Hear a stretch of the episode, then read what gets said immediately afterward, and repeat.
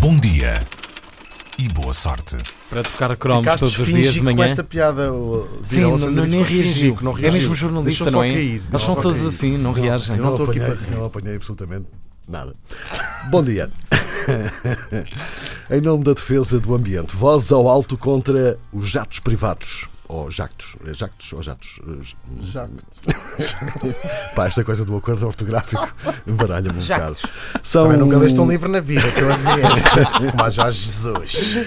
Estes são os novos alvos da organização Extinction Rebellion, um movimento muito particular que defende a desobediência civil e ações não violentas por mudanças radicais para minimizar os riscos de uma extinção da espécie humana e de um colapso ecológico. É o que eles dizem. Têm andado particularmente ativos em Inglaterra, com várias ações violentas e muitos elementos detidos pela polícia, mas desta vez escolheram o aeroporto de Genebra, na Suíça, para gritarem que os jactos privados também estão a dar cabo do planeta.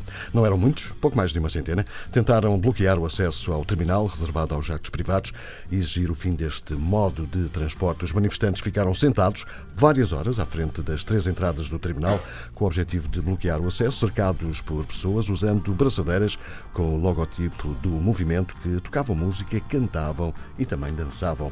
Em declarações à agência France Press, um porta-voz deste movimento disse que os jactos privados emitem 20 vezes mais dióxido de carbono por passageiro do que os aviões normais. Uma manifestante que veio de Lausanne para participar neste protesto apelou aos poderosos do mundo que viajam em jatos privados para descerem da sua nuvem.